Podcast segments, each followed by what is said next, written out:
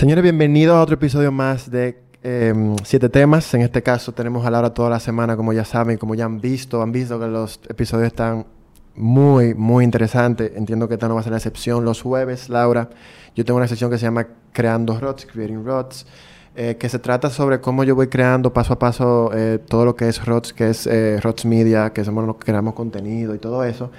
Pero hoy yo le quiero dar un giro diferente porque creo que creando ROTS hasta cierto punto es algo grande. Estoy creando algo chulo que en su momento será grande. Pero en este momento, yo quiero que tú... Yo vi un post tuyo que decía que hay que disfrutar las pequeñas cosas. Entonces también vi que decía que todo pensamiento que no nos permite disfrutar el presente es un pensamiento molesto. Y yo entiendo para mí que si no disfrutamos las pequeñas cosas, de, tenemos pensamientos yo creo que automáticamente molestos, porque no disfrutamos, no estamos como in the moment. Entonces, ¿cómo, cómo disfrutar las pequeñas cosas, Laura?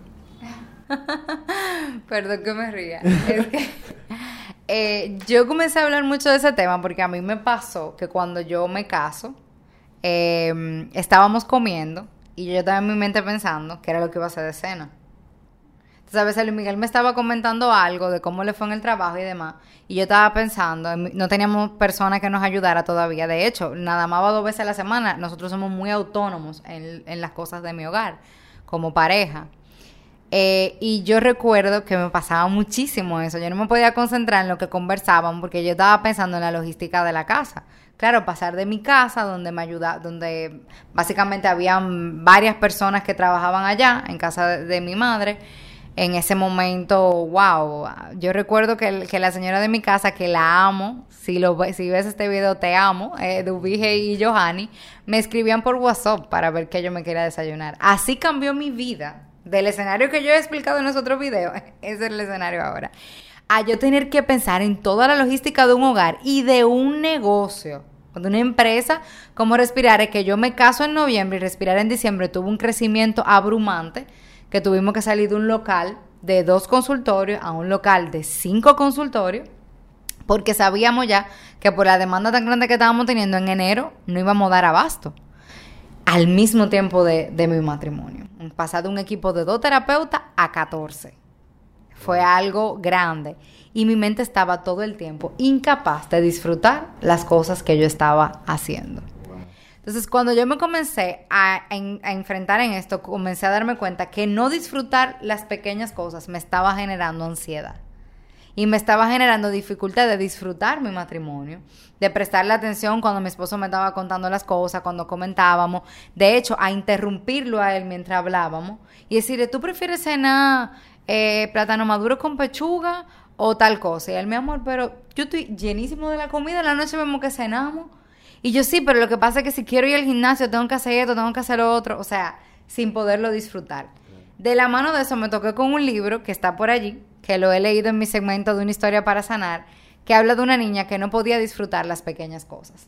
El libro, la historia se llama The Girl Who Had Birds in Her Head, una cosa así.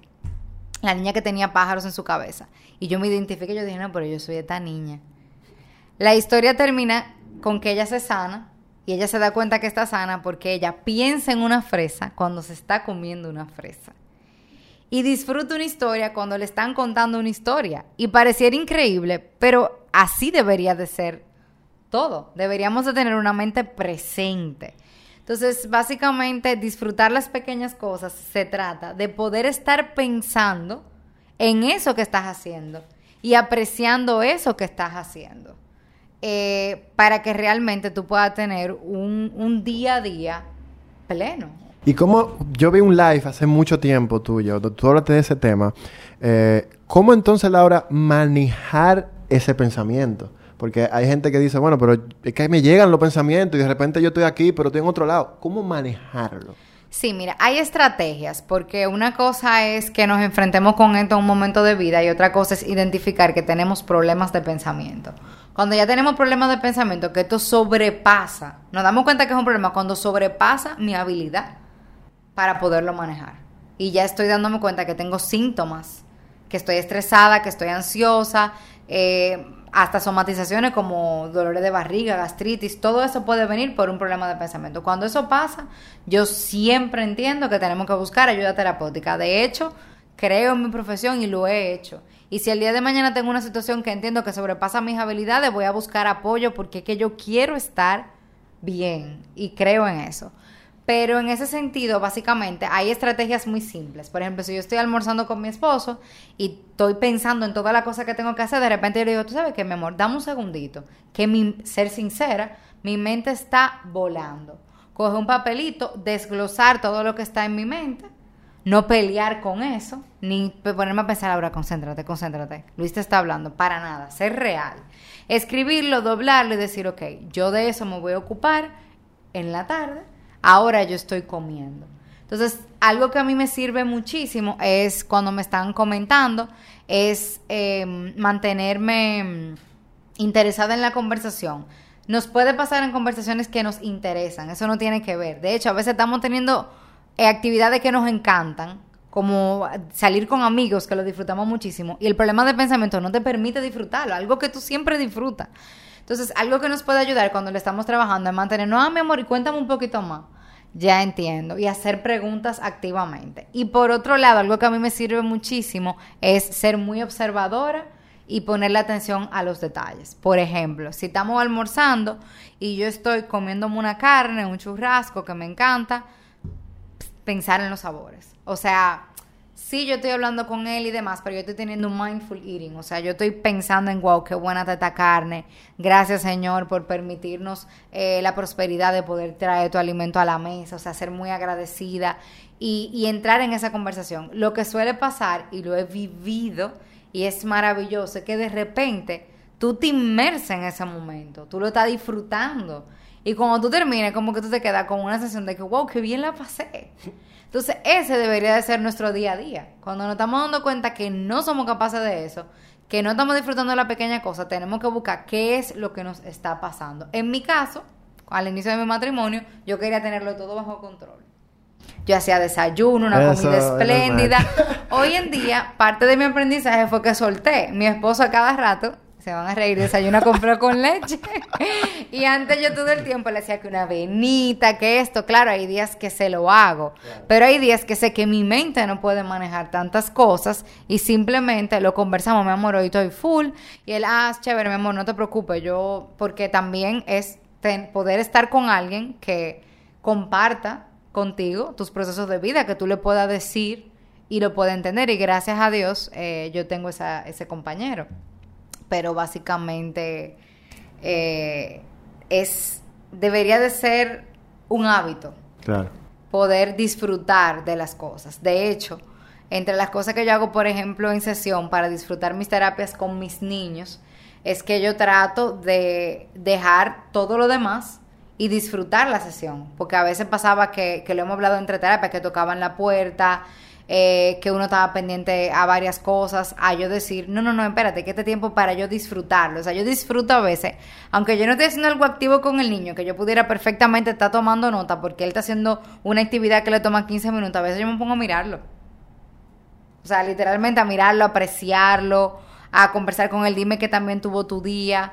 O sea, todo lo que nosotros hacemos lo podemos disfrutar. Ese debería de ser el nuevo normal en la vida de todos. ¿Y algún, algo, pequeño que tú antes hayas dicho, bueno, antes yo no me daba cuenta de esto, antes yo no le prestaba atención a esto, que tú ahora digas, mira, yo ahora esto, esto, esto, esto, y para que la persona puedan como que aprender también a cómo hacerlo. Yo me encontré recientemente con que yo no sabía no hacer nada, en el sentido de que mis tiempos para mí eran motoramente activos. Yo me di cuenta conversando con una colega espectacular. Em, ella se llama Abigail Peña, ella y yo estábamos conversando eh, los tiempos que, yo tenía para mí. Y yo le menciono todo y ella me dice, Laura, pero en todo momento tú estás haciendo algo. Y yo, pero cuando yo hago el mandala, que es eh, algo donde uno pinta y eso, yo le decía, es, es, un tiempo de relajación, pero estás haciendo algo, o sea, ¿en qué momento tú te pones simplemente a pensar? Y yo le decía, wow, yo creo que el único momento que yo hago eso es cuando yo voy en carretera. O sea, porque no hago nada, simplemente miro el, el, paisaje y eso, que hay veces que uno se entretiene. Yo hago eso en carretera porque cuando miro el celular me da, o sea, me da náusea y me siento mal. Yo no puedo leer en carretera ni nada de eso. Yo tengo que estar mirando regularmente hacia adelante. Y por eso lo hago. Cuando yo me di cuenta de eso, te cuento que yo comencé a tratar de no hacer nada y me di cuenta que se me hacía súper difícil. No hacer nada. Súper difícil. Sí, no hacer nada. De, después me pongo a pensar, tengo que hacer esto, tengo que hacer lo otro. Y lo he comenzado a practicar. Por ejemplo, me fui de vacaciones con mi esposo y duraba un rato mirando un árbol precioso que había en la casa donde nos estábamos quedando. Eh, antes de ayer o ayer, no recuerdo bien, pero está, comenzó a llover y salí, me paré un rato en el balcón solamente a ver la lluvia. Me he dado cuenta que de mis mejores ideas a veces vienen en esos momentos. Porque tenemos la mente tan ocupada claro. que lógicamente hay cosas que, que no, no, le podemos dar ese lado creativo. Entonces, eso es algo en lo cual yo me he dado cuenta recientemente que he cambiado y que ha sido muy revelador y muy gratificante cambiar. Tú sabes que hay una historia eh, que puede dar hasta risa en cierto momento. Creo que fue Newton, que me corrigen si no fue Newton, pero creo que fue Newton que descubrió la ley de la gravedad.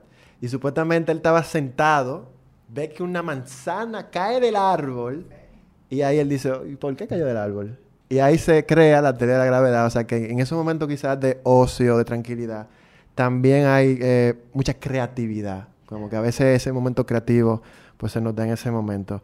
Eh, yo creo que está excelente eh, el tema hasta aquí, eh, porque entiendo que, que, Laura dio en el clavo y dijo lo que se tenía que decir. Ya si yo ah, digo algo sería prácticamente sobreabundar. Sí quería dejarle claro a todos que bajo mi criterio personal, entiendo que el mundo no está siempre lo digo, eh, lleno de personas que hacen cosas grandes, sino hay personas que hacen cosas pequeñas todos los días y al final se convierten en grandes. Entonces, este segmento se trata de que todos ustedes puedan entender de que las cosas pequeñas a largo plazo se convierten en algo grande, eh, pero realmente hay que disfrutarlas, porque he visto también mucha gente ahora que me dice, wow, yo recuerdo cuando yo empecé, que ese momento pequeño de yo estar en un... Eh, bueno, no sé, pasa mucho en el matrimonio. ¿Tú te acuerdas cuando empezamos en esta casita pequeñita y ahora estamos aquí? Mira, tú sabes, como que esos detallitos pequeños cuando tú tenías tu casa, cuando tú empezaste, son muy importantes para la vida. Así que nada, gracias a todos por la sintonía. Recuerden Spotify, YouTube. Spotify 6 a.m., YouTube 1 de la tarde. Así que nada, mañana seguimos con Laura y estamos con Laura hasta el domingo. Así que gracias y nos vemos en una próxima ocasión.